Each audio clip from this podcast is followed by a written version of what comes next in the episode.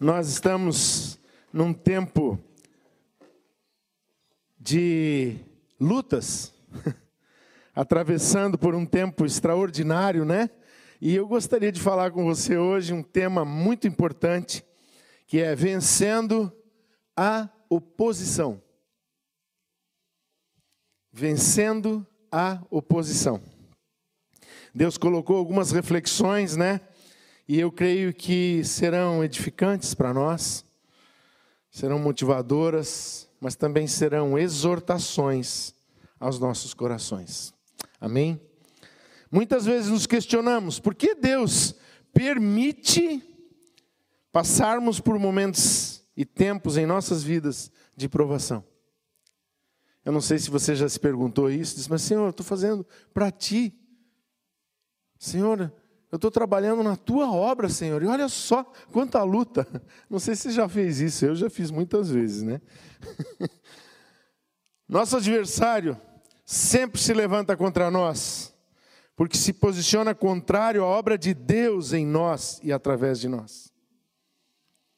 Podemos encontrar sempre, sempre nele, oposição.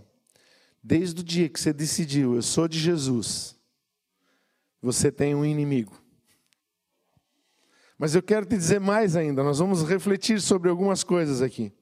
Quero falar muitas coisas com você nessa noite. Devemos saber que, se assumirmos nosso chamado e responsabilidade, com certeza teremos oposição. E você já está imaginando o inimigo se opondo, mas eu quero te levar por um caminho para nós vermos que, para sermos mais que vencedores, nós temos que vencer algo mais. Amém? Sempre que quisermos obedecer e fazer a vontade de Deus plenamente, né? Vamos encontrar oposição, vamos ter adversários. Não é porque estamos fazendo a vontade de Deus ou fazendo a obra de Deus que o diabo vai dizer assim: olha só que maravilhoso, ele está trabalhando para Jesus, olha que lindo, Batam palmas para ele, estiguem um tapete vermelho, ele vai passar, o grande servo de Deus. Amado, se você pensa que o diabo vai fazer isso, é uma grande ilusão. Ele vai tentar te roubar, te matar, te destruir. Na verdade, a oposição dele, presta atenção, a oposição dele é o maior certificado de que nós estamos fazendo a vontade de Deus. Se ele não está se opondo ao que você está fazendo, irmão, bota o joelho no chão e começa a orar e perguntar para Deus: Senhor, está certo? O diabo nem ficou brabo com isso. Ele nem está revoltado, Senhor, estou trabalhando aqui fazendo isso e ele não é meu inimigo, não está fazendo nada. O que está de errado, Senhor? Né? Ore, pense nisso. Ao preparar essa palavra, estava tão engraçado, porque eu estava escrevendo e normalmente entra né, alguma notificação, alguma coisa, e quando entra a notificação eu sempre vou lá, né? E deletar, não aceito, rejeitar e tal. E estava ali um, um negócio desse tipo, de repente apareceu, eu apertei em cima, estava escrevendo assim, apelo e oração. Aí apareceu aquilo, cliquei em cima, Apagou tudo que eu tinha escrito. eu disse: Hum, já entendi. Senhor, é essa palavra mesmo. Vamos começar tudo de novo. Tive que escrever tudo de novo, tive que meditar tudo de novo, tive que pensar de novo. Pensei duas vezes. Reli as minhas anotações duas vezes, três vezes. Comecei a escrever, escrevi duas vezes. Uma apaguei, a outra, graças a Deus, salvei. Né? Cristo salva, eu aprendi isso com ele. Tem que salvar, senão deleta. né? Mas isso foi a maior certeza de que Deus queria que eu compartilhasse isso com você. Né? E fazer tudo isso duplicado me fez ter, primeiro, algo em mim mais fortalecido. O Senhor quis trabalhar mais em mim ele queria fortalecer esses pensamentos, ele queria me edificar, para que eu pudesse depois compartilhar com você. Volto a dizer, cada vez que nós nos propusermos a fazer algo no reino, cada vez que nós nos propusermos a obedecer a Deus, haverá oposição.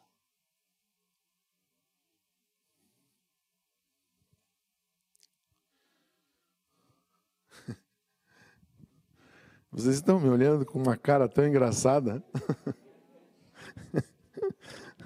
Aleluia. O diabo não fica tão furioso, observe isso. O diabo não fica tão furioso com a gente quando nós iniciamos algo, mesmo que seja algo no reino, quanto ele fica furioso com a gente quando a gente termina algo. Começar, ele disse: Não, não tem problema, começou, deixa, vamos ver até onde dura. Mas quando ele vê que você está terminando, que você está determinado, quando ele vê determinação em você, isso deixa ele endemoniado. Ele fica furioso. Ele não quer que você tenha êxito, ele odeia pessoas organizadas, pessoas que planejam. Ele odeia que você tenha um plano. Ele odeia que você tenha processos, projetos, que você tenha alvos, metas, que você tenha etapas onde você vai subindo e vencendo. Ele odeia assistir isso. Ele não quer que isso aconteça. Ele odeia quando você pega aquela gaveta e vira ela no chão e diz: Vamos ver o que, que vai fora aqui hoje, só volta para dentro dela o que presta. E você começa a descartar aquele. E você vai observar, né? Eu acho que tem muitos irmãos aqui que precisam virar as gavetas, viu? E, e você vai ver quanta coisa você vai jogar fora. Eu lembro de, do pai do pastor Levi, ele diz assim: ó, quem guarda o que não presta, tem quando precisa. eu, tinha, eu tinha, nós tínhamos esses, sabe os acumuladores? Você já assistiu esse programa? Acumuladores. Amados, quando a gente foi visitar o pastor Bob nos Estados Unidos, tinha casas onde a gente passava assim, tinha três, quatro, cinco carros velhos. Parecia que ele comprava, usava até estragado. Ele estacionava ali, comprava outro, usava até estragar. E assim ele foi acumulando aquilo. E ele tem uma expectativa de que um dia ele vai arrumar todos aqueles carros. Ele não arrumou nem para usar, ele comprou outro, imagine, né? É o acumulador. Mas quando você toma uma decisão contra essas coisas, o diabo fica preocupado. Ele se preocupa muito com pessoas que terminam coisas. Quando a gente decide fazer algo bem certo, quando a gente planeja algo certo, quando você estabelece algo, um trilho para você viver, amados, sempre aparecem os críticos de plantão sempre aparecem os murmuradores, e cuide, porque às vezes o murmurador é a gente mesmo. Mas vamos deixar isso para um outro dia, eu vou preparar ainda uma mensagem sobre murmuração. Temos muitos obstáculos a resolver, e eu quero te chamar agora a atenção para nós vencermos os maiores obstáculos que nós vamos encontrar em nós mesmos. Abra comigo em Romanos 7, versículo 21.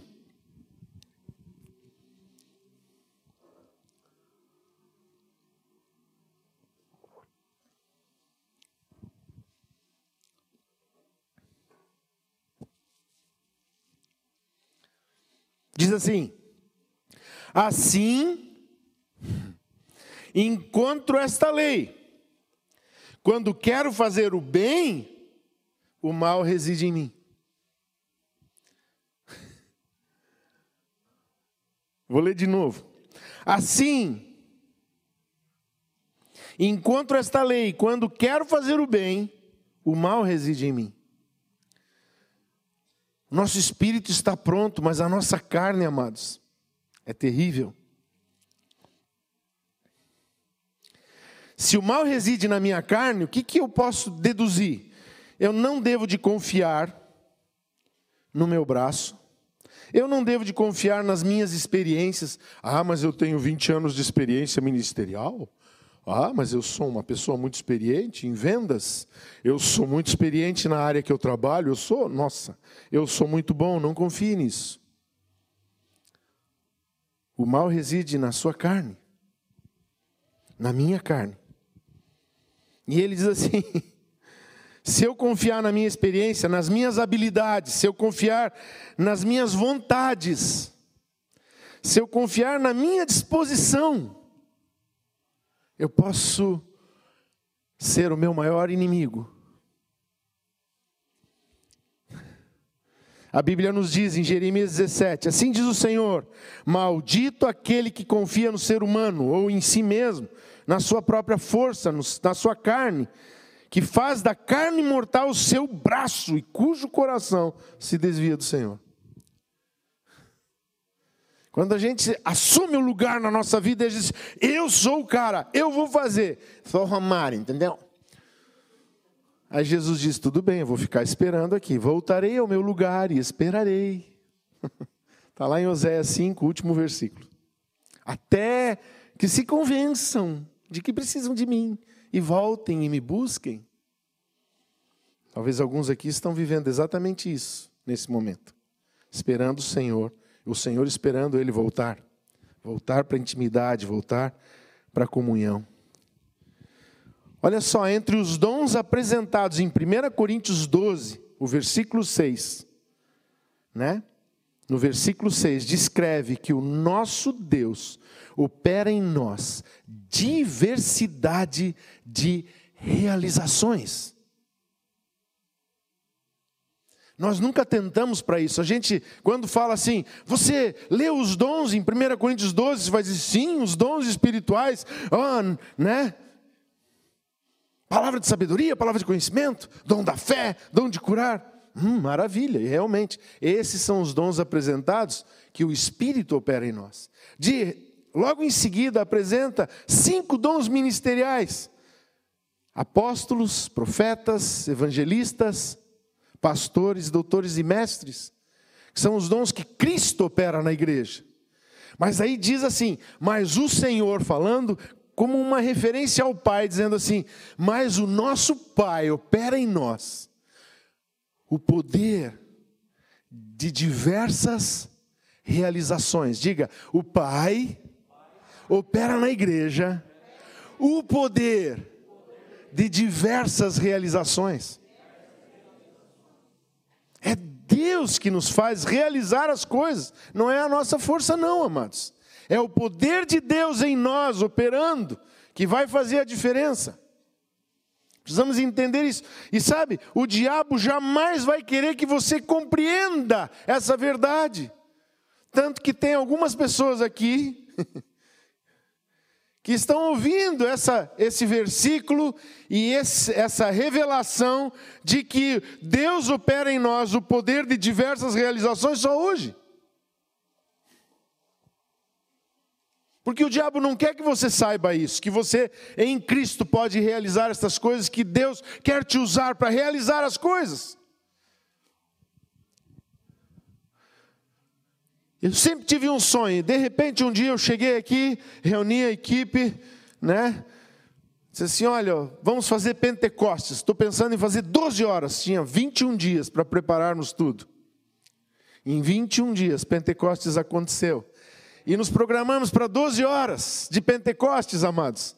E só quem acompanhou lá no YouTube viu, foram mais de 15 horas.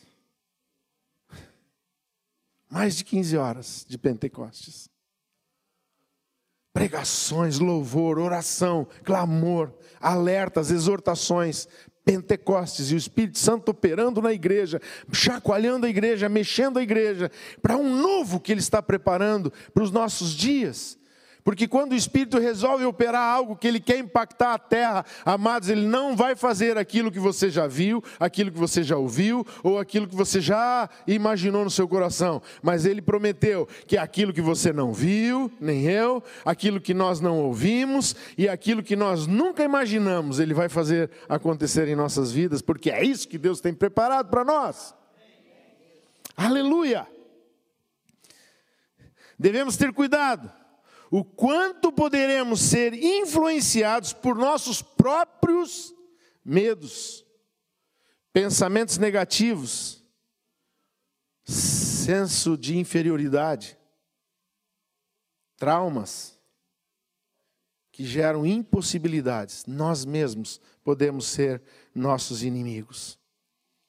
O próprio apóstolo está conjecturando, ele diz no versículo 18: ele diz assim: Porque eu sei que em mim, isto é, na minha carne, está escrito lá no versículo 18, se você manteve a Bíblia aberta, você pode acompanhar, senão você vai ler aqui atrás, se eles colocarem. né? Porque eu sei que em mim, isto é, na minha carne, não habita bem nenhum, pois o querer o bem está em mim, mas não realizá-lo. Por isso que o diabo não quer que você saiba que Deus quer operar o poder de realizar em você. Ele quer que isso passe desapercebido, que você não conheça as Escrituras, que você não conheça a verdade e não seja liberto pela verdade. No versículo 24, o apóstolo clama, ele diz assim: Miserável homem que sou, quem me livrará do corpo desta morte? E olha que Paulo entendia muito da graça, é o pregador que mais ensina sobre graça, é Paulo. E Paulo declara isso. Ele diz: miserável homem que sou. Até consigo ver se fosse meu avô dizendo isso, ele diz: miserável, tu que tu és. Saudade dele, mas eu vou vê-lo na glória. Mas no capítulo 8, Paulo começa a escrever como vencer. Ele, o capítulo 8 é a vida no espírito. Mas também quero deixar isso para uma outra mensagem, um outro dia, porque eu quero continuar falando sobre o nosso principal opositor ou os nossos adversários. Pensa comigo. Quantos jejuns você fez que você não precisou lutar para fazê-lo.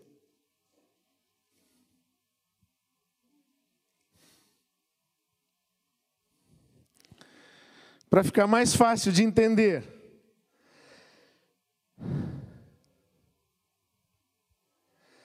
Quanto tempo você conseguiu manter seu plano de caminhada?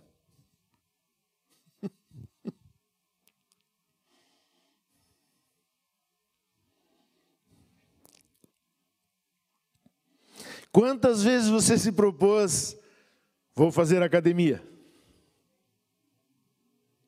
Quantos foram lá e se inscreveram e pagaram? E nem foram. Pois foram lá cancelar. Só não vai dar.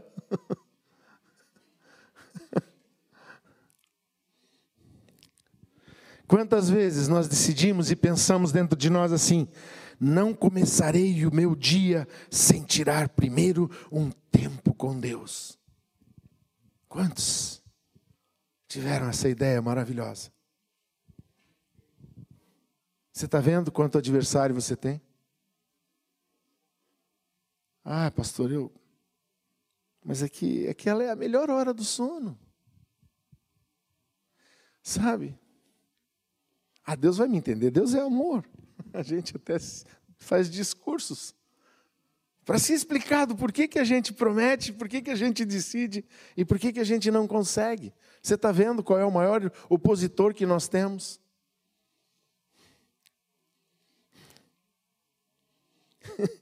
e aquela dieta que durou até sentirmos fome de novo. Não, hoje eu vou fazer uma dieta. Até foi um. Aqui foi um processo.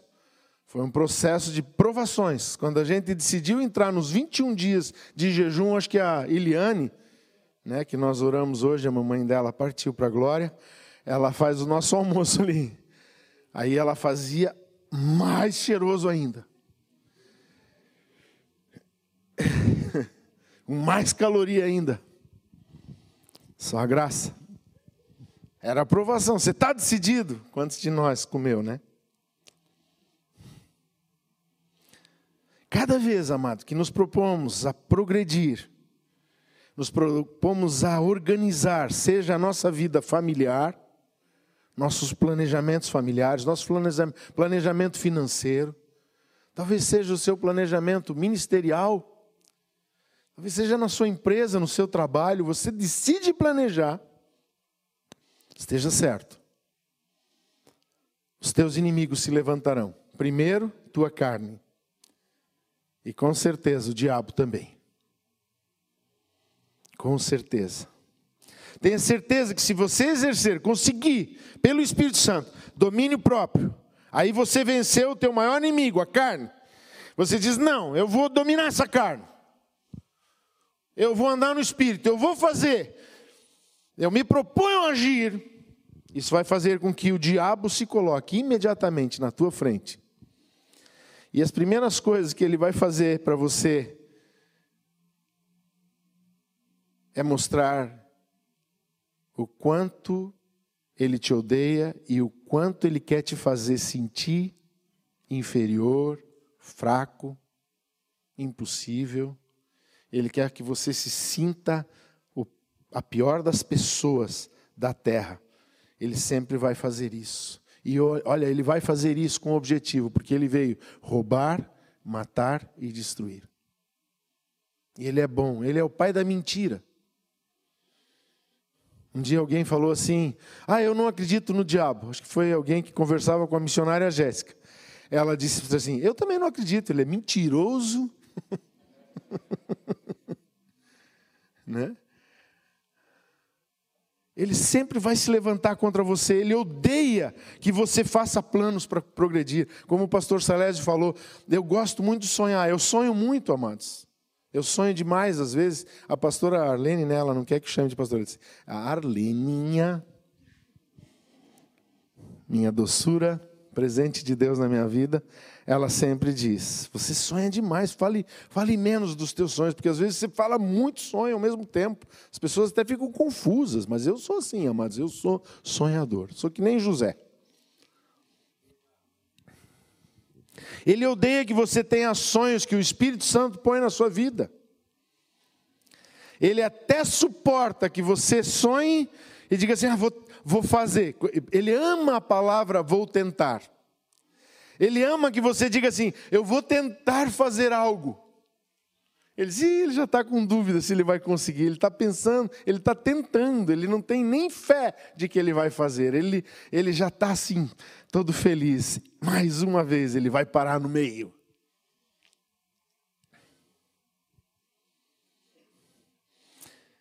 Ele não suporta que você tenha êxito nos seus planos. Ele não quer que a igreja progrida. E uma das maneiras de parar a igreja é parar você. É me parar. Você percebeu, amados? Sabe o que, que eu acho? Vou falar uma coisa para você muito forte aqui. Você vai dizer assim: ah, não quero que você entenda errado. Não haja como os repórteres da Globo com o Bolsonaro. Mas presta atenção.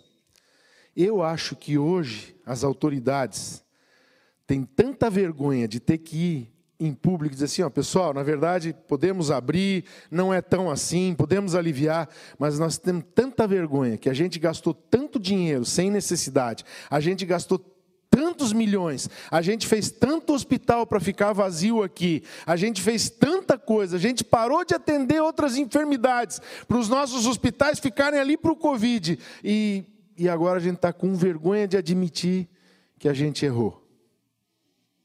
Eu não estou dizendo que não há Covid, amados, mas já estão dizendo que tem mais de 200 variações desse vírus agora.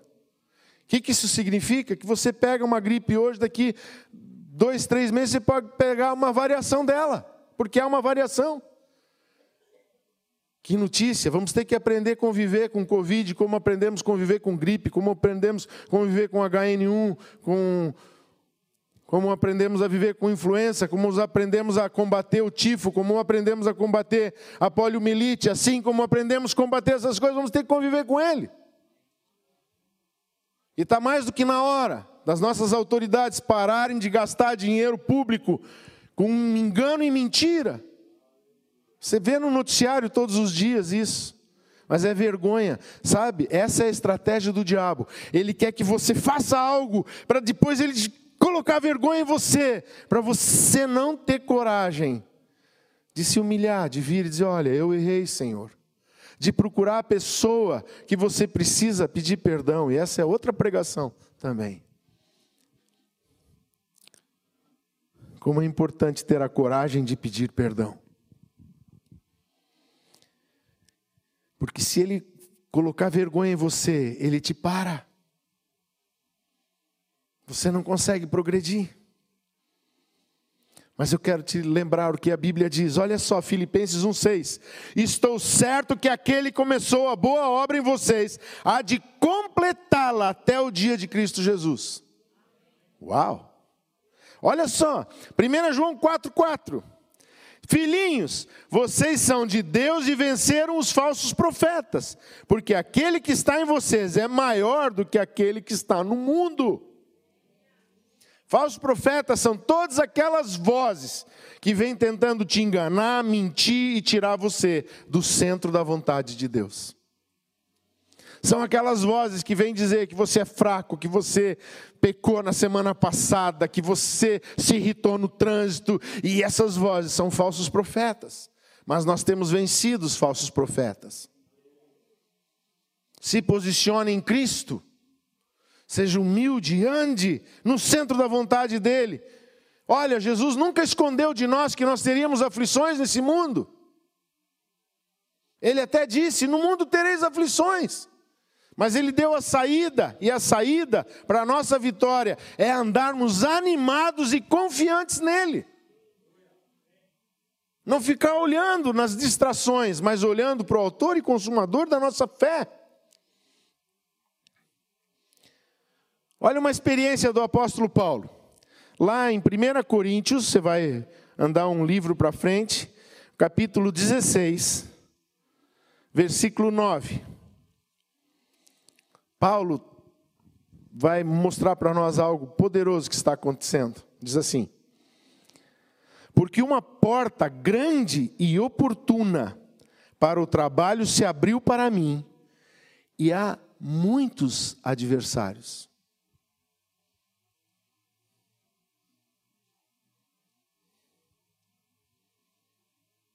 Quando Deus abrir uma porta, ele diz assim: mesmo tendo pouca força, não negaste o meu nome, por isso porei uma porta aberta diante de ti. Aí, entenda, há muitos adversários. Deus abre, Deus preparou um caminho de vitória para nós, mas amados, o diabo não vai deixar de lutar contra você e contra a igreja. O diabo jamais vai deixar de lutar. E eu quero te dizer uma coisa: um grande aliado do diabo é a nossa carne. Por isso precisamos vencer primeiro a nossa carne. Precisamos colocar a nossa carne, mortificar as obras da carne. A Bíblia nos manda, ela nos exorta, mortifique a obra da carne. Por quê? Porque se você não mortificar, ela está viva e ela vai operar.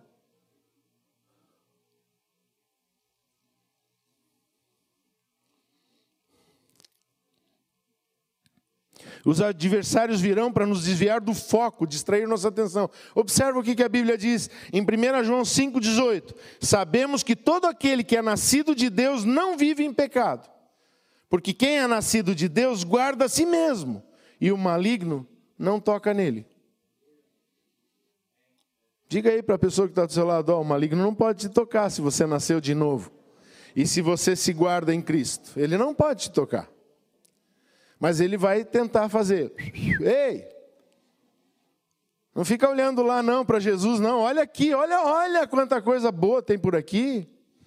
Acesse esse site, olha para aquela mulher que está passando lá. Ele vai tirar distrações. Eu só usei alegoricamente, mas há muitas distrações, amados, que parecem até ser espirituais.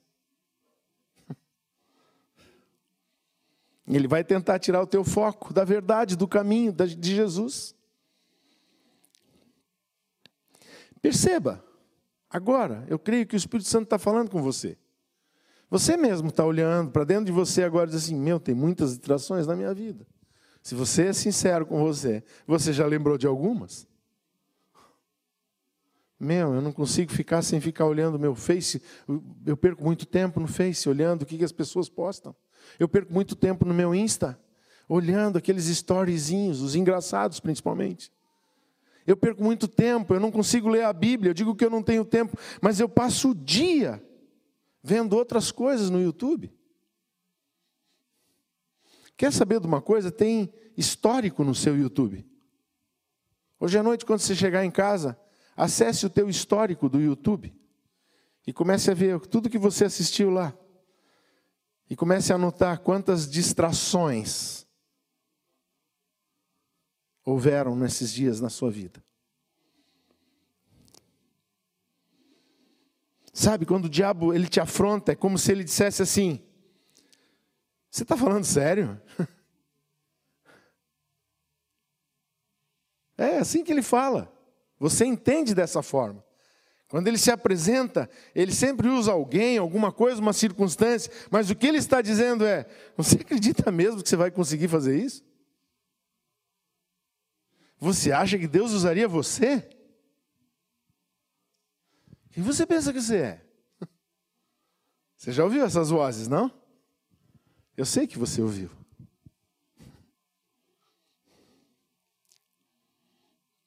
Vamos aprender algumas lições com Neemias. Neemias ouviu falar da cidade de Jerusalém. Ele sabia que já tinha sido reconstruído o altar, depois até já tinham reconstruído o templo. E Ageu diz, né? Vocês vivem em casas apaineladas e bonitas e não querem investir na casa de Deus, e daí Esdras colocou aquela construção e os profetas ajudaram naquela época muito. E tinha um templo e tinha um altar, mas a cidade não tinha muros. Era desprotegida.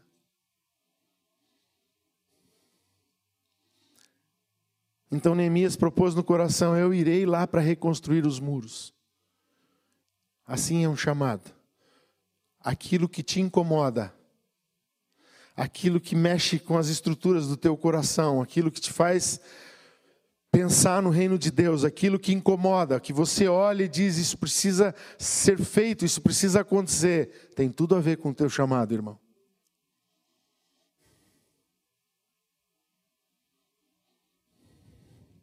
E ele foi. E ele organizou a cidade, organizou as pessoas. E quando ele começou a trabalhar, começaram a se levantar os opositores. Primeiro desdenharam: ah, esse muro que eles estão construindo, se uma mosca pousar nele, cai. Eles não deem atenção para eles, vamos continuar construindo. Aí disseram para ele várias vezes, ele diz no texto, está lá em Neemias capítulo 6. Ele, eu vou ler o que ele respondeu, e ele diz por quatro vezes ainda, quer dizer, então são cinco vezes que tentaram. Essa que ele respondeu, e por mais quatro vezes tentaram parar ele, tirando ele do trabalho, tirando ele do foco e dizendo: Vem aqui, nós precisamos conversar com você, nós precisamos conversar com você, vem aqui, vem, vem, vem, vem. Olha a resposta que ele dava: Estou fazendo uma grande obra e não posso descer até aí. Por que devo parar a obra para me encontrar com vocês? Me dê uma boa razão para eu parar algo que eu sei que agrada a Deus para ir conversar com vocês. Me dê uma boa razão para eu parar o que Deus quer que eu faça para ficar dando atenção e me distrair com o adversário. E começar a discutir com ele sobre teologia e sobre o livro. Não, eu vou fazer o que o Senhor me chamou para fazer. Eu não vou descer para conversar com eles. Eu não vou perder meu tempo deixando a obra de Deus parada para discutir com quem quer me tirar do propósito de Deus para a minha vida. Sabe o que aconteceu? Mandaram cartas para os governadores, veio gente lá, ameaçaram atacá-los, fizeram muitas coisas. Mas, no mesmo capítulo, logo abaixo, diz assim: em 52 dias terminamos a muralha. O diabo odeia pessoas que começam coisas e terminam coisas. Você tem um adversário quando você é determinado. Você tem um adversário quando você tem foco, quando você tem propósito. Você tem um adversário e começa pela tua carne. Sabe, a oração dos homens é às seis e meia da manhã. E é seis, seis da manhã. E sabe,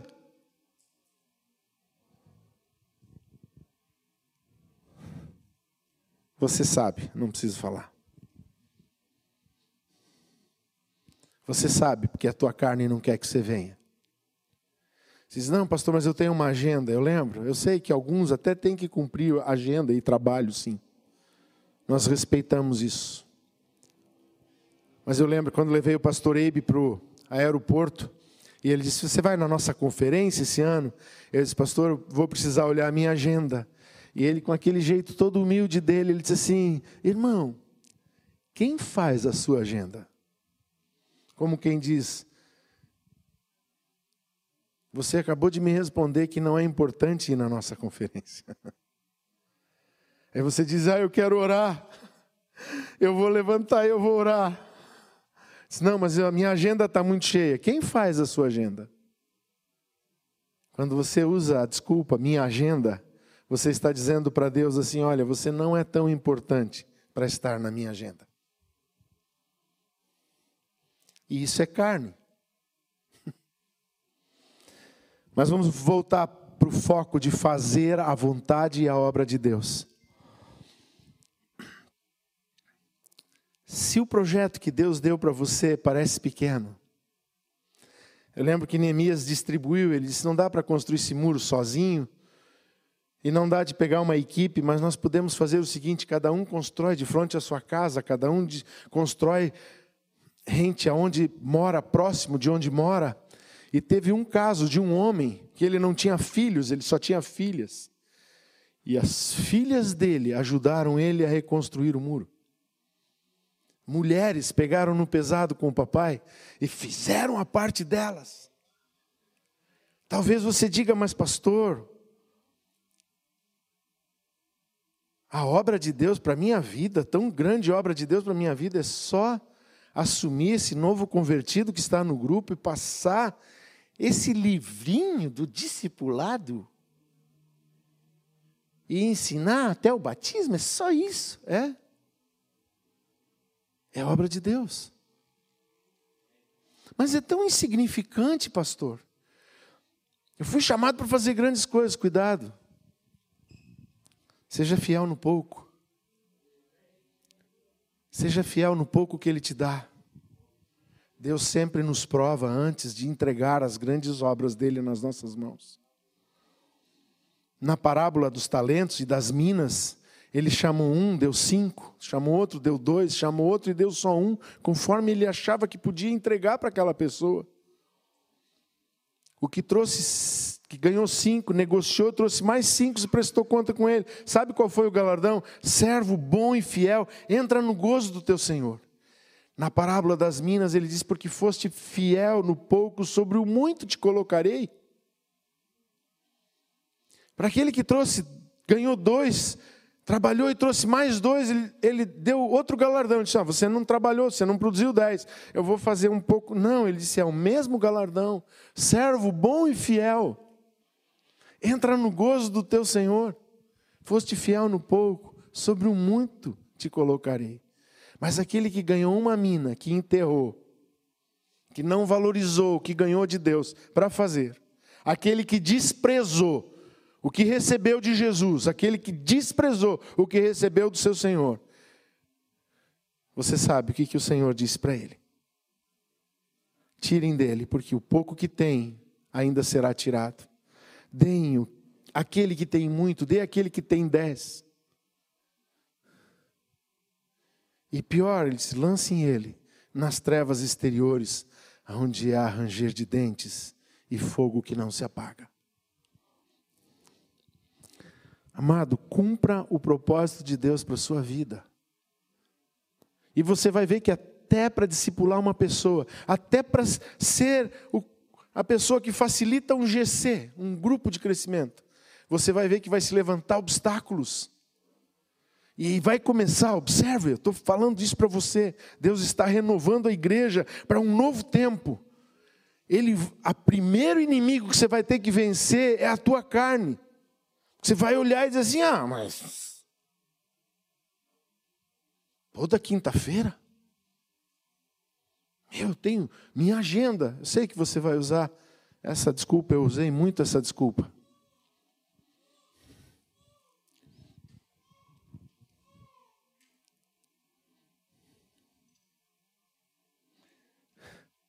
grande desafio é como venceremos se nós mesmos nos derrotamos?